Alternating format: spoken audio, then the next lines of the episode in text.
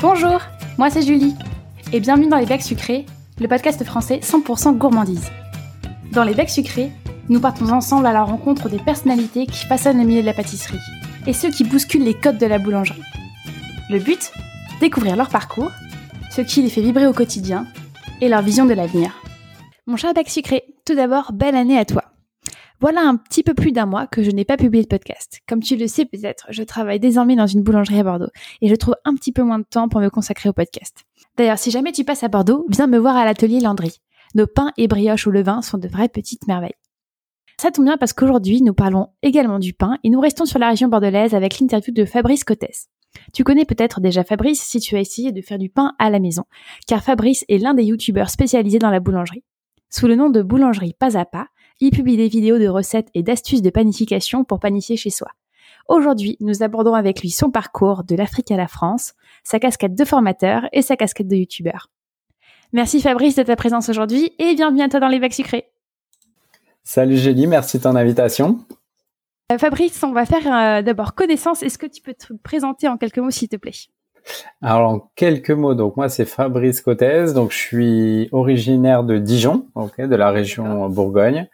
J'ai 33 ans et euh, je suis euh, depuis septembre consultant en boulangerie.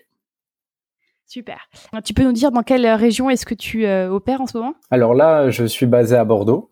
Voilà, j'ai j'ai fait pas mal de périples à droite à gauche dans ma vie et là maintenant je suis basé à Bordeaux depuis 2012. D'accord, super. Et pourquoi ce, choix-là? Est-ce que c'était pour, euh, pour le travail? Alors, euh, pas spécialement. C'était euh, pour ne pas trop m'éloigner de la mer. Voilà, j'étais ah, de Dijon et après je suis parti vivre en Afrique et du coup après je pouvais plus me passer de la mer et du soleil. Donc bon, c'était un entre deux entre la France et encore un petit peu de mer et de soleil le compromis. Ok. On va revenir du coup sur euh, les étapes euh, clés de ton parcours en, tant que boulanger. Euh, déjà, est-ce que tu peux nous dire à quel moment est-ce que tu as fait le choix de la boulangerie?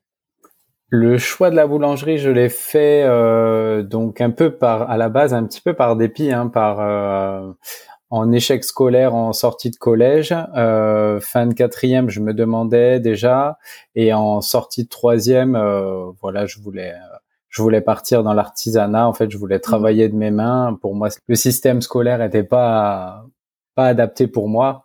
Et, euh, et donc j'ai commencé par faire un BEP euh, pâtissier, glacier, chocolatier, confiseur. Ouais. Pendant deux ans en CAP, euh, en BEP euh, au CFA, en fait. Super. Et, et du coup, comment est-ce que tu t'es tourné vers la boulangerie? Ou qu'est-ce qui t'a détourné de la pâtisserie? Alors juste une suite logique parce que j'ai un oncle qui est euh, boulanger pâtissier et euh, pour euh, pour lui le mieux c'était d'associer toujours même encore maintenant hein, la pâtisserie la boulangerie. Si on veut ouvrir une enfin une boulangerie pâtisserie c'est toujours mieux d'avoir toutes les cordes à son arc.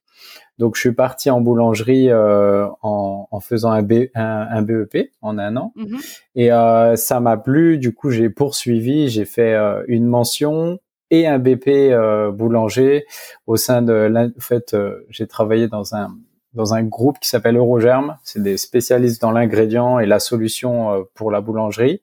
Et donc là, c'est là où j'ai vraiment découvert le côté technique, la technologie, parce qu'on travaille dans, dans des laboratoires d'essai. Et, et c'est vraiment un métier là à ce niveau-là passionnant. On appelle ça technicien de laboratoire en fait. Ok, donc toi, tu étais plutôt un poste de recherche et développement euh, pour la conception des, nouvelles formules? Alors c'était même pas du R&D, c'était vraiment de l'analyse euh, de, en panification.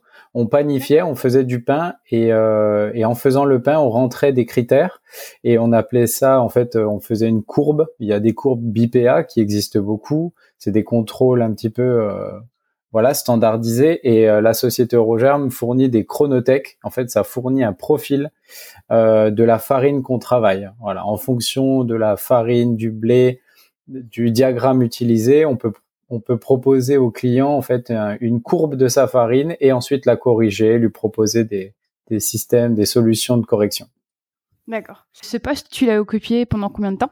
Alors j'ai fait ma mention et mon BP donc pendant deux ans et euh, Ensuite, j'ai enchaîné, j'ai été euh, assistant technique international euh, en sortie de BP. Donc là, pendant un peu plus de deux ans, ouais, on va dire pendant trois ans, je travaillais une fois par mois à l'étranger pour faire de la démonstration, de la formation en boulangerie, toujours pour le groupe Eurogerme. Et du coup, c'était ce qui m'a amené à beaucoup, beaucoup voyager en Afrique principalement justement en Afrique Est-ce que tu peux revenir sur peut-être quelques missions que tu as accomplies Qu'est-ce quel type de pains sont proposés? Est-ce que finalement ça se rapproche de des, traditions boulangères qu'on peut retrouver chez nous? Alors, euh, après mes trois ans en fait d'assistant, on m'a proposé un poste de, responsable euh, justement euh, zone Afrique. Et là, j'ai été pendant deux ans basé à Dakar. Donc, le, la qualité du pain va dépendre un peu de déjà du quartier, ensuite du pays. Chaque pays a sa, ses habitudes de consommation. Il y a des pays qui sont plutôt assez riches comme le Sénégal où là, il y aura une consommation un petit peu comme les Français. On va aller acheter son pain à la boulangerie. Euh, il y aura des boulangeries. Il y a même Kaiser hein, qui a ouvert à Dakar. Euh, donc, euh, il y a un pouvoir d'achat. Et d'autres pays, comme par exemple le Congo, où là, ça va être beaucoup de pain en portage, on appelle ça. C'est des, des, des, chaînes de production qui produisent voilà des lignes industrielles. Et ensuite, le pain est réparti dans des caddies ou dans des bassines et c'est les gens qui vendent euh, ben, au porte à porte un peu parce que euh, il y a trop de, en gros de criminalité donc euh, tenir une boulangerie là-bas c'est assez chaud quoi. je comprends. Est-ce que toi, quand tu étais dans, du coup, en Afrique ou même en travaillant pour le groupe Eurogem de façon générale, est-ce que tu t'es senti toujours proche de, des valeurs de l'artisanat que que tu avais recherché du coup en, en, sortie de en sortie de troisième? Euh, ouais, c'est tout au long de, du, de mon métier, j'ai jamais, euh, j'ai jamais eu, euh, je, me suis toujours senti artisan et euh, vraiment de travailler en Afrique, mmh. tu ressens vraiment l'artisanat parce que quand il y a par exemple une coupure de courant, il faut que le pain sorte. Alors on va travailler parfois avec du du pain qu'on va cuire sur des fours à bois, on va on va parfois pétrir à la main dans des dans des grosses bassines ou dans des baignoires. Euh, donc là, c'est l'artisanat à 100%, hein, c'est le savoir-faire et, la débrouille. donc euh, ça, c'est là-bas que j'ai appris énormément. Le but, c'était partout où je passais de faire du bon pain et souvent avec euh, très très très peu de moyens. donc c'est ce qui m'a beaucoup beaucoup beaucoup apporté dans ma carrière. J'imagine c'était très très riche comme comme expérience. Et dis-moi comment est-ce que tu as décidé du coup de, de faire de la formation? Comment est-ce que tu as changé un petit peu de secteur d'activité? En arrivant sur Bordeaux, euh, je voulais principalement faire de la mise en place de, de produits dans des grosses boulangeries. En fait, je, je voulais avoir cette, cette casquette-là et j'ai pas trouvé, j'ai pas trouvé de patron qui qui comprenait un petit peu euh, ce que je voulais faire, ce que je voulais proposer. Et euh, du coup, j'ai cherché un poste de prof tout simplement et, mhm. euh, et directement j'ai trouvé euh, dans un lycée qui ouvrait une section boulangerie. Donc j'ai fait toute la mise en place dans ce lycée parce qu'il y avait rien. C'était un lycée qui faisait de l'hôtellerie, de la restauration. Et, euh, et comme il y a eu beaucoup de demandes, ils ont ils ont ouvert une section bac pro boulangerie pâtisserie et un CAP boulanger. Donc euh, la mise en place de leçons, la mise en place du fournil aussi, euh, voilà la totale en fait. Et, et ça m'a ça m'a beaucoup plu. Ça me permettait de de, de voir une autre face aussi de notre métier. Quoi. Euh, qu'est-ce qui est le plus compliqué finalement à transmettre euh, quand on enseigne la boulangerie? Le plus compliqué quand je suis arrivé dans le dans le métier, c'est de hum, moi je suis un passionné et de voir qu'en face euh, cette passion, elle était très très rarement présente. Voilà, l'élève de 15 ans va plus être dans la il va se chercher, il va essayer enfin, c'est une génération qui est qui a certaines qui a certains codes et, euh, et, quand on arrive en tant que prof motivé euh, et passionné, de voir des élèves qui parfois euh, bah, s'en moquent, parfois trouvent ce métier, euh, voilà, ne, en gros, ne respectent pas notre métier qu'on aime, bah ça c'est le plus dur au début. Est-ce que aujourd'hui euh, la filière boulangerie, ça reste encore une une voie euh, quand on quand on est en échec euh, à l'école. C'est ou est-ce que finalement il y a de plus en plus de gens qui ont déjà un intérêt et ça devient moins un, un, choix par dépit, comme tu le mentionnais et comme ça a été pour toi le cas au départ? Malheureusement, tant que tant que les mentalités n'évolueront pas en France, ça ne changera pas Moi, quand je vois les professeurs de collège, le discours qu'ils tiennent, ça restera mm. toujours la même chose pour eux. C'est si t'es bon, tu fais du général. Si t'es mauvais, tu vas en apprentissage. Euh, voilà, même si euh, un jeune est passionné par le pain ou la pâtisserie, s'il a des notes euh, assez élevées, on va l'envoyer en général, lui faire faire quand même un, un bac. Et ensuite, s'il est, en gros, s'il a réussi son bac, l'épreuve ultime, il pourra devenir boulanger. Mais euh, malheureusement, euh, il y a un énorme travail à faire à ce niveau-là. Moi, j'essaye à travers même des réseaux hein, de, de, sensibiliser les jeunes mmh et de leur prouver et de leur montrer que ben, le métier de boulanger, c'est un métier euh, ben, jeune, tendance, sympa. Euh, voilà, ça c'est ma vision. Après, euh, quand ils arrivent chez un artisan, il y a plusieurs plusieurs possibilités. Soit ça se passe très bien, on tombe sur un artisan qui est motivé et qui lui fait voir des belles choses, soit ben, comme dans un peu tous les métiers, c'est un peu rustre et, euh, et, et, ça se passe pas très bien, mais bon. Euh, est-ce que tu as réussi, toi, du coup, à finalement passionner tes jeunes élèves? Ouais, j'ai quand même réussi à en passionner quelques-uns, on va dire. Euh, sur les sur les à peu près dix années que j'ai enseigné, j'ai j'ai toujours des connexions avec des anciens élèves qui sont devenus chefs. Il y en a qui mhm. sont partis à l'étranger, mais c'est quand même une minorité. C'est quand même euh, par section de 15, euh, il y en a quatre qui vont rester dans le métier, on va dire. Et c'est le gros point noir dans notre métier, c'est on se questionne tous, les artisans, les profs, de d'essayer de comprendre ce qui ne va pas. En fait, la, mhm. pourquoi les sections sont remplies, mais les employés, enfin les patrons ne trouvent pas d'employés, quoi. Et, et, pour toi, c'est quoi le, le mal euh, en ce moment Qu'est-ce qui fait qu'il y a un tel manque de main-d'œuvre?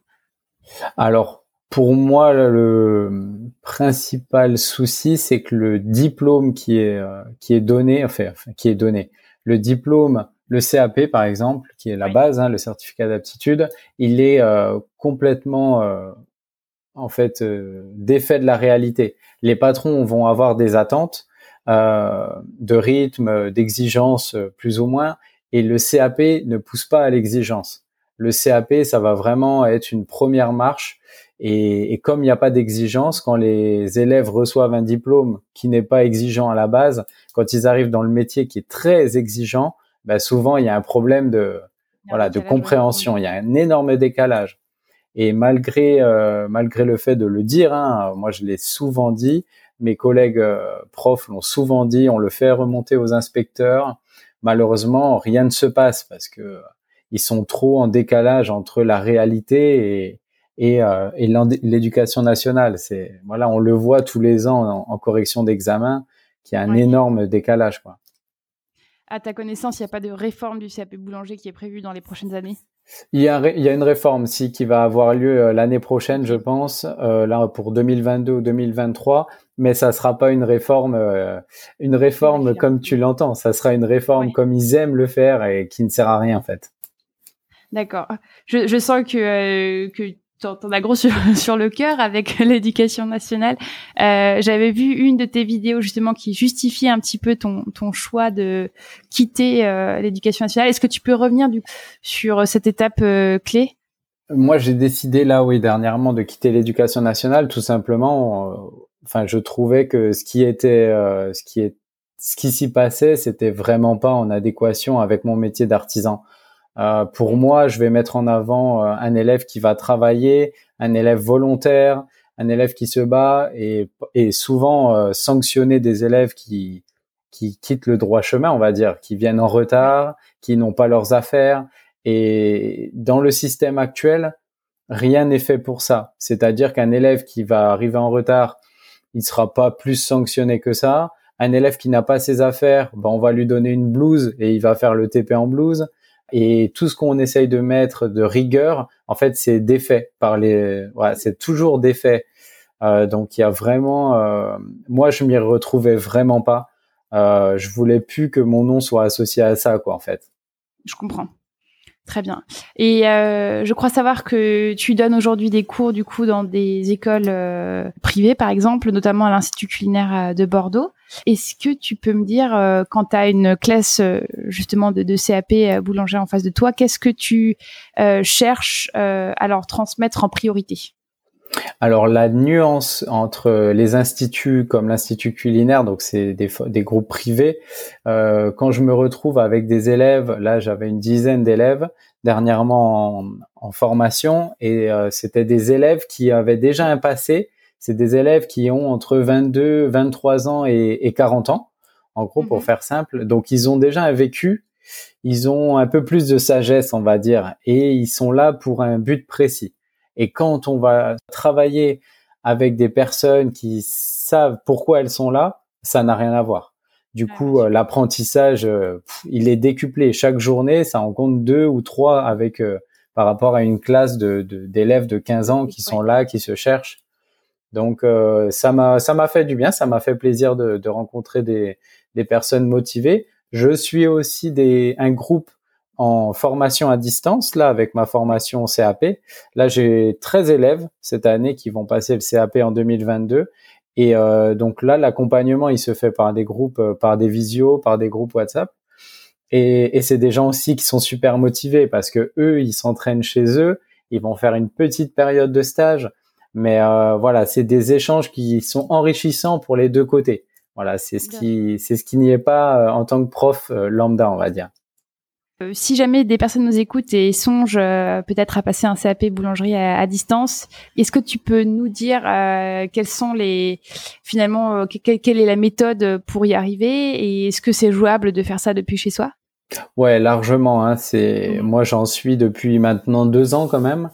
je suis des personnes alors soit avec des formations un petit peu complètes, c'est-à-dire les gens vont miser un peu sur ma sur mes connaissances de septembre jusqu'à juin ou alors même avec des petits coachings. Donc les gens vont vont se faire un petit un petit rythme de travail. Il y en a qui vont travailler une fois par semaine à la maison, qui vont développer un petit peu les pains du référentiel, ensuite les viennoiseries, euh, et finir par une petite semaine ou deux semaines de stage. Euh, voilà, les candidats libres, ils n'ont pas encore les, les semaines de stage obligatoires. Mais c'est toujours bien avant l'examen de, de se confronter au milieu pro. Euh, donc moi je le, je le dis tout le temps hein, et euh, et voilà ça franchement moi c'est largement possible. Alors il y a des gens qui veulent faire une reconversion ils se lancent dans le CAP et après ils ouvrent. Il y a des gens qui le font pour le kiff. Euh, il y a même j'ai eu des retraités euh, l'année dernière qui, qui avaient 64 ans qui qui étaient en pleine forme qui se sont dit bon allez vas-y je vais faire mon CAP ils étaient super contents euh, voilà, le pain, c'est quand on aime ça, ça et ça prend de plus en plus, même à la maison. Hein. Le pain et la vienne, hein, surtout. Ouais, tu, tu, tu sens qu'il y a peut-être, je sais pas, depuis le confinement, éventuellement un, un regain un peu d'amour pour le pain fait maison?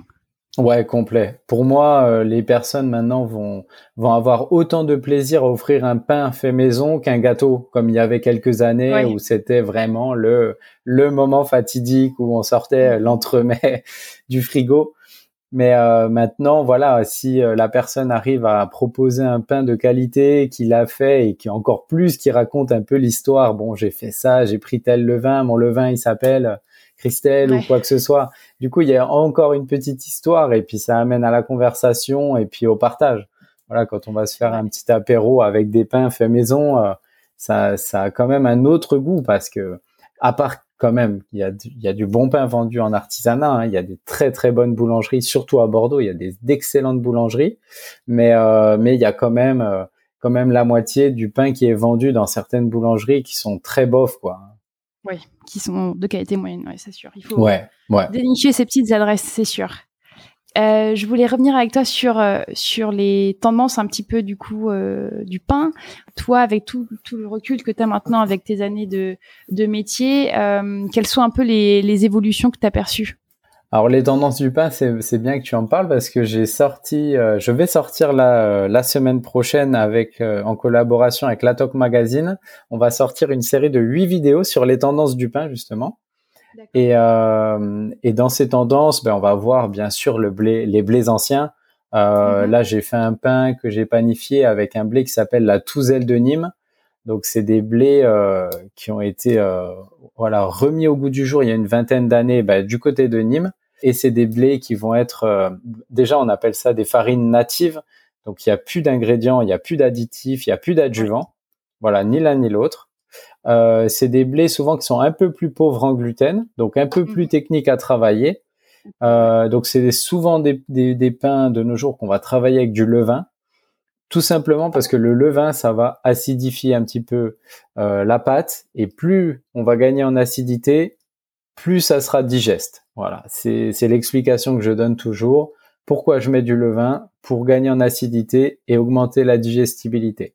Mhm. Ça, c'est vraiment euh, ce qu'il faut comprendre. Et, et, et, selon moi, dans les, dans les prochaines années, on va proposer des pains euh, voilà, avec des farines natives sur le vin, bien cuits. Et, euh, et les intolérants, ou enfin peut-être pas les intolérants, mais les gens qui supportent un peu moins le gluten vont pouvoir en remanger en fait. Tout ça, ça vient de la cuisson et de, l'acidité via, via le levain. Déjà une bonne farine, et euh, voilà, c'est pas très dur de faire du bon pain. Hein. Non, mais ça, ça, ça, requiert quand même de bons ingrédients et, un bon savoir-faire. Ça, c'est sûr. Ouais, c'est vrai, c'est vrai. Et côté vinoiserie, euh, quelles sont pour toi un peu les, les tendances qui se profilent? Vienne, euh, ben justement, on est en train de revenir un petit peu à la base. Hein. Moi, j'ai vu beaucoup d'évolutions concernant le bicolore, des croissants, euh, bah, le bicolore cacao, le bicolore framboise. Voilà, il y en avait un peu qui sont partis sur des délires, du vert, du bleu. Mais maintenant, même dans les concours, on va euh, revenir sur l'essentiel.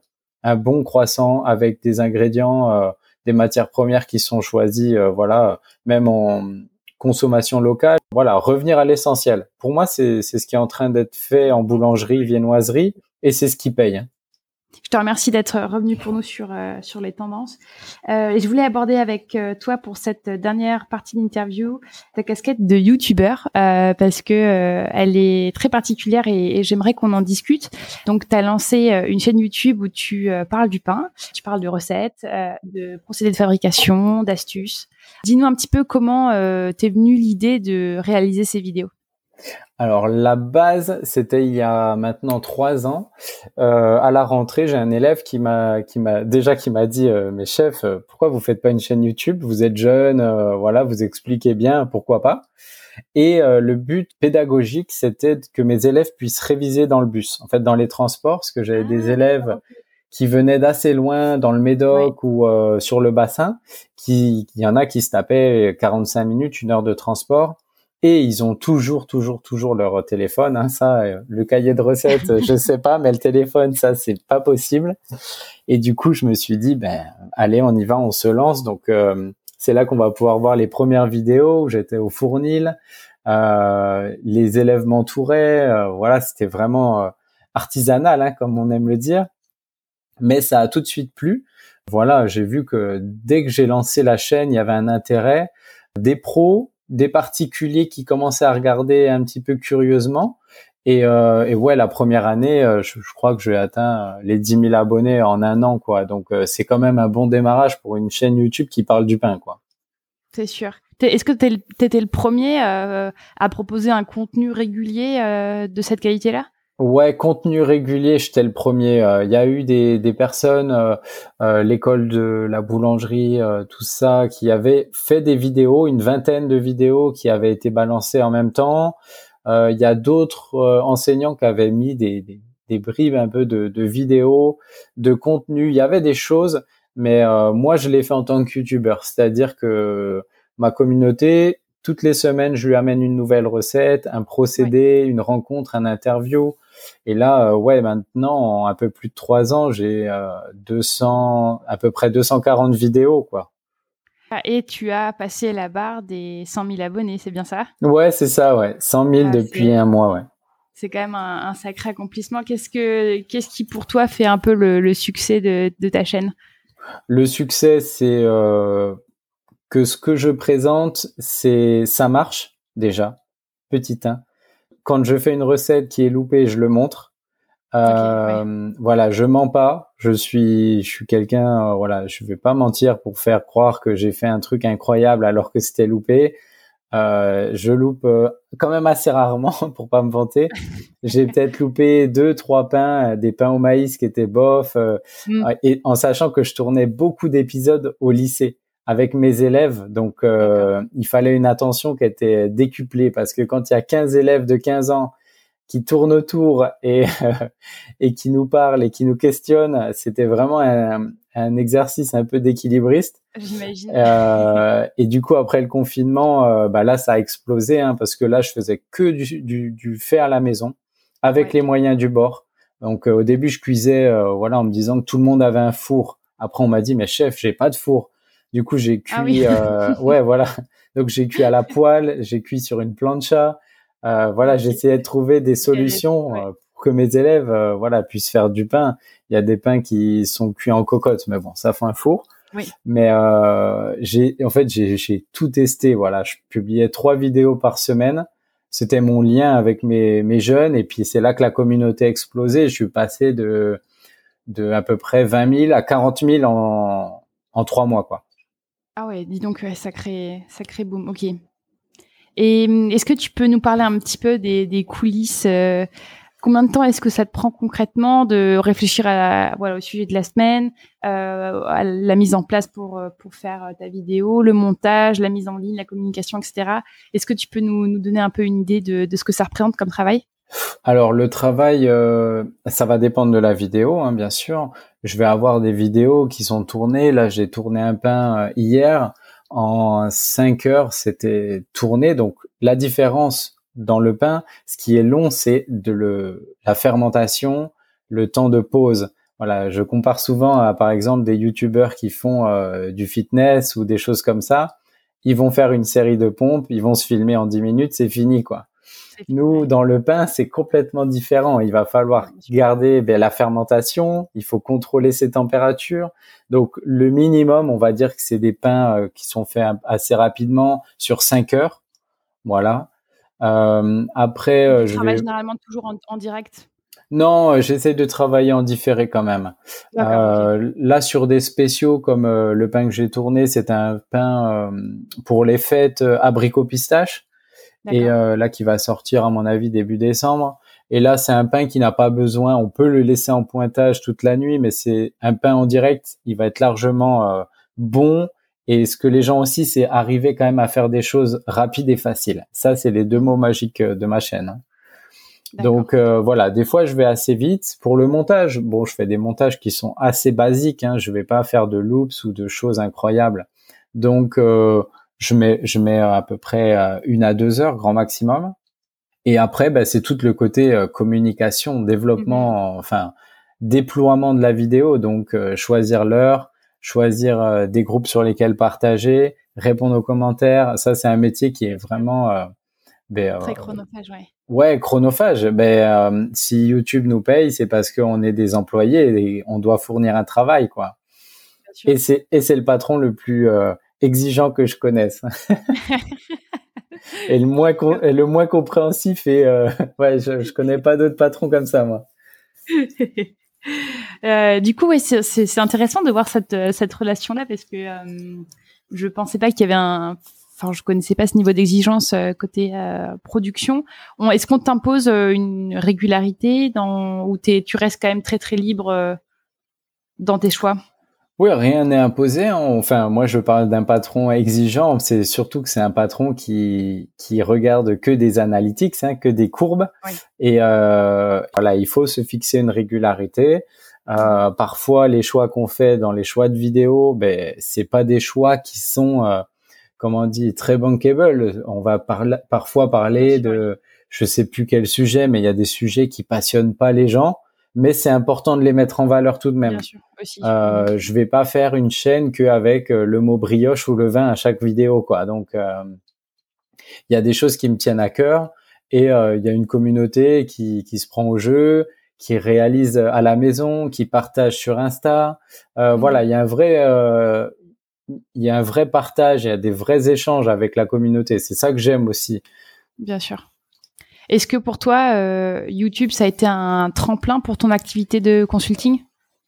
Ouais, YouTube, euh, c'est clair, c'est clair. Alors, mmh faut jamais, euh, tous les YouTubeurs le diront, c'est YouTube, c'est un vivier. On va produire du contenu, ça va nous apporter ben, euh, des, des personnes intéressées, de la communauté, et dans cette communauté, on va les rediriger vers nos sites de vente, hein, vers. ben moi, je vends énormément de packs de, de, de vidéos. Voilà, c'est des packs qui contiennent à peu près 5 à 10 vidéos sur des thèmes bien précis, sur la viennoiserie, euh, sur les matières premières, les ingrédients, un peu de tout, sur le décor par exemple. Et c'est des packs qui se vendent 50 euros. Ça, c'est des, des, packs qui, qui marchent très bien. Je vends ben, de l'accompagnement, du coaching, euh, du, de la visio. Voilà, tous les gens qui ont un petit, une envie de progresser, souvent ils réservent une heure de coaching en visio et là ils me déposent un petit peu toutes leurs questions. Et euh, bon moi j'ai ce savoir-faire de travailler beaucoup avec des photos. Si on m'envoie une photo je vais réussir à analyser un petit peu euh, ce qui va pas. C'est pas très dur. Je connais très bien les défauts des peints euh, c'était mon point fort on va dire quand je voyageais beaucoup en Afrique les problèmes d'hygrométrie, les problèmes d'excès de farinage, les manques de sel, tout ça, ça peut se voir euh, très très rapidement. Hein. Surtout que c'est euh, souvent des défauts de, débutants, c'est des problèmes de manipulation. Donc euh, voilà, c'est pas très dur à régler, mais c'est bien d'avoir un œil et un conseil. Extérieur, bien sûr. Ouais, c'est ça, ouais. D'accord, ok, super. Est-ce que tu as un rêve avec cette chaîne YouTube? Est-ce que tu tu as envie de l'emmener très très loin. Enfin, j'imagine que tu as envie de l'emmener très très loin, mais est-ce que tu peux concrètement me dire euh, qu'est-ce que tu souhaiterais en faire? Alors ouais, je souhaite l'emmener très loin parce que c'est déjà ça me sert à comment dire à capter des savoir-faire. J'enregistre déjà une base de, savoir-faire, ça ça mmh ça m'est ça m'est cher, ça m'est important par exemple, de filmer des, des, des, gens qui font du pastis landais ou du pastis bourrite, des gâteaux, euh, voilà, que j'ai pas envie de voir disparaître. Donc ça, c'est déjà pour préserver. Ça, c'est ce qui me fait plaisir. Aussi filmer, par exemple, des moments où je travaille avec mon fils, ben, euh, qui à 4 ans, euh, voilà, faisait un pain, des choses comme ça.